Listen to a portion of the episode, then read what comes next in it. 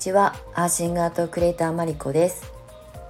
このチャンネルではクレイセラピストそしてアーシングアートクリエイターとして自然療法とアート生き方についてお届けしていきたいと思います。はいえー、っと9月11日日曜日。もう曜日の感覚があまりにもなさすぎてあ今日日曜日だったんだってさっき気づきました。はい。で今日のね鎌倉市内は穏やかに晴れていて昨日がね中秋の名月あの満月と重なってねすごくこうあの後のこの秋晴れみたいな感じなのかな。あの夏のもう終わりを感じ秋の気配を感じで今日はなんかあの日差しはね結構強めなんですけれどもでもなんかやっぱりどことなくねもう秋の気配と風の感じとかね直射日光当たると暑いんですけど今日は穏やかな日曜日の、えー、午前中を過ごしておりますはい朝から今日はクレーバスに 今日もクレーバスに入ってちょっとねお掃除したりゆるゆる植物にお水あげたりとかちょっとプランターの土いじりしようかななんて思いつつまあ今日やるかどうか分かりませんがそんな午前中を過ごしておりますはい。で、あの、オープンでね、お話しする収録配信は3日ぶりになるんですけれども、ちょっとね、ふと、あ、これ話しておきたいなっていうふうに思ったことがあったので、あの、急遽、まあ、あまり別に、あの、いつもね、スケジューリングして配信してないので、いつも思いつきなんですけれども、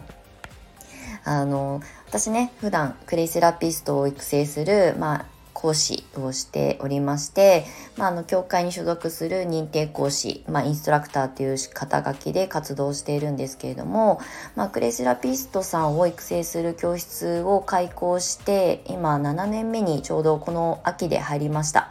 丸6年過ぎて、まあ、約50名ちょっとのあの卒業生と受講生を、まあ、配通させていただいているような教室をあの一人であのコツコツとあの営んでいるんですよね。はい。まあ、それが数が多いか少ないかはちょっと私には分かりませんが、まあ、マンツーマンで1対1の講座をずっとやり続けてきて、まあ、忙しい時もあれば、まあのんびりあの受講生のね生徒さんと向き合う時間もあったりとかして、まあ、今はねそんなに躍起にこうあの教室開講した時当初のほど、えーと、集客集客とかっていうことは、まあ、あんまり していないというか私のあの多分気力が追いついてないんだと思うんんですけれども、まあ、そこまでじゃなくてもね、あの普段の発信を見てくださったりとか、まあ、それはもうこの音声もそうだしメルマガだったりとか、えー、今公式 LINE 改めオンラインサロンとかねで発信したりとかあとはメイン媒体になっていた、まあ、インスタグラムから、まあ、見てくださった方ご興味持ってくださった方とのご縁がつながって今はいるのでそこまでねあの躍起になって集客に走ってるってわけでは全然ないんですけれどもなんかねふと私やっぱりクレイセラピストを育成する先生よりもビジネスコンサルが向いてるなって思ったってお話をねしたいなと思います。はい。あの、クレイセラピストを育成する講師がやりたくないとかそういうことじゃないんですよ。そういうことじゃないんだけど、向き不向きとか得意得意じゃないとかね得意不得意っていうのもあると思うし、まあ、向いてるものやっぱりすごく飛躍できる自分のビジネスコンテンツって考えた時にクレイセラピストさんを育成私はしながらもそのあのクレイセラピストを目指す生徒さんたちの先の未来のことを考えてあこの子だったらこういうふうに伝えたらもっとうまくいくだろうなってことをいつも常に想像しながら講座をやってるんですよ。なので養成講座って基本的には資格を取得するための、まあ、お勉強するための時間なんですけどうんなんか教科書に載ってることを伝えながら、まあ、ある程度こう分かりやすく噛み砕きながら伝えつつも教壇に立つ先生っていうよりもそれをじゃあどう生かしてどう発信していくとかそれをどう、えー、形にしてどういうビジネスモデル作っていくみたいなことをなんか話す方がすごくこう気持ちが乗るというかね。やっぱり資格を取ってね、あの仕事にならない人とか稼げない人って5万といるって言われている、まあ、資格ビジネス業界の中で言うと私もそこにただ資格を取っていただくことだけにあの参加したいわけじゃなくて私自身もこのクレイセラピストの資格を生かして、まあ、生計を立てるということを決めて、まあ、フリーランス独立をして仕事をしてきているのでやっぱりゴールはね、自分の好きなことを仕事にするイコールそれは稼ぐっていうね自分で稼げる力だったりとか自立ちゃんとしていける精神的な自立経済的な自立がセットじゃないと、うんまあ、私が講師をやる意味がないなっていうふうに思うんですよね。ねずっとそういうふうに思ってきたからコンサルもやってきたんですけどでもやっぱり私生徒さんを育てるっていうよりも資格を取った生徒さんたちとかまあうちの生徒さんに限らずですけど資格を取ったクレイセラピストさんまあ、もしくはクレイセラピストじゃない、まあ、あの違うフリーランスのねあのコンサル的なこともやらせて去年はいただいたので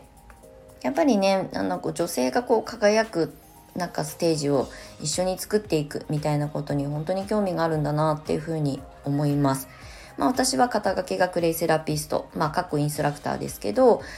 まあ、それ以外のね、ヨガの先生だったりとか、デザイナーさんだったりとか、アイルベーダーを教える人だったりとかっていう方たちのスタートアップなんかもお手伝いさせてもらった経験がより一層その色を濃くしたというかね私が本当にこれから先あとね何年先まで あのずっとこうやって仕事が続けられるかどうかわからないけれどもなんかクレイセラピストを育成するだけだと満足いかないみたいなのが最近すごく強く思うようになってうんと私個人の活動としてはなんかシンガートとかねなんかこうクリエイティブな仕事したいっていうところも起きつつあの担保しつつ、まあ、うちの教室業として考えた時にあやっぱり私はコンサル向きなんだろうなとかブランディングとかスタートアップがすごく得意だと思います。あの加速するさせるケツを叩くじゃないけどあのねやっぱり最初の立ち上げてうん、ある程度熱量が必要だったりとか熱意が人の心を動かしたりとかするのでそういうパッション的なことをこうナビゲートするのが得意だなっていうふうに思っています。なんでかっていうと、これよく私ブランディングとかコンサルの中で採用してるんですが、ストレングスファインダーっていうね、あの、まあアメリカが発祥なのかな。で、えっと、チーム編成をする時とか、まああとは個人で何かをあのスタートする時に自分の強みをあの潜在的に持ってる強みをあの引き出すとか抽出する心理テストがあるんですけどあの自分の才能をあのなんだこう自分でちゃんとこう把握するっていうテストがあって5つの強みが抽出されるんですけれどもこの強みが実は潜在的に持ってるものだから、えーと、自分が得意とか得意じゃないとか長所とか短所とか関係なくあの持ってるものなんですよね見えないところで。でそれが理解できるとあ自分にはこういうことができる素質があったんだっていうふうに気づけるっていうまあそういうテストなんですけど私はね結構これに助けられてきていて自分自身も。で私は未来志向っていうのがすごくこうトップに来るんですよね。ちょっと先の未来を考えて今何をすべきかとかそれは自分に対してもそうだし、えーと他者に対してもそれを一緒に想像することが得意な人っていう役割らしいんですよ。そう。だからまあうん言葉正しい表現正しいかどうかわかんないんですけどまあミーハーだったりとかなんか先見の明があるっていうとちょっとかっこいいのかな。ちょっとこれから流行りそうだよねっていうのを見極める力だったりとかっていうのもおそらくそういうものを持ってる人っていうのはこの未来志向っていうものを潜在的に持ってる人。っていうのを、まあ昔、すごい昔に読み解いてもらった時に、まあ自分自身も納得がいったんですよね。結構私ミーハーだし、あの、みんなが、え、それ何？って聞かれるようなものを、なんか率先として手にしたりとかね、飛び込んだりとかするタイプだったので、じゃあ逆にこれを逆にというかそれを私自身の生き方だけじゃなくって、まあ、他者にも他の人にもねあのその威力っていうかねあの才能を活かせるんだったらやっぱブランディングとか、えー、コンセプトを一緒に作るとかっていうことが、まあ、得意っていうまあそれは素質なんですよね。なので一回そのちょっとそのストレングスファインダーを読み解いてもらった時の原点に立ち戻ってすごく最近思うのはやっぱりコンサル的なことマーケティングブランディング、まあ、スタートアップどういう方向性でどう進んでいくのかじゃあそれをお仕事にしてちゃんと自分でお金を稼いで自立していくのかっていうことの本当に根本的なところを一緒に探し当てるのが多分きっと私は好きなんだなっていうふうに思ったっていう今日の朝のなんかこう自分との対話をする中で気づいたことだったのであの思い立ったが吉日で収録で声に残しておこうかなと思いました。はい。なので、まあ、あの、クレイセラピスト来年10周年を迎えるにあたって、クレイセラピストさんを育成する講師っていうお仕事をね、すごくありがたくも今は楽しくやらせていただいてるんですが、まあ、仲間が増えるだけじゃなくて仲間たちがちゃんと自立していくっていうことを私は次のステージとして自分のまあうんタスクとしてねあの掲げていきたいなっていうふうに思っていますなので結構こう厳しめなコンサル的なこともやろうかな企業塾じゃないけどね。っていうのも今考えています。あのやっぱり好きなことをあの仕事にするってただクレイが好きだからアロマが好きだから何々が好きだからって言って資格を取ったからって発信したからって言って そんなにねうまくいくなんて世の中甘くはないので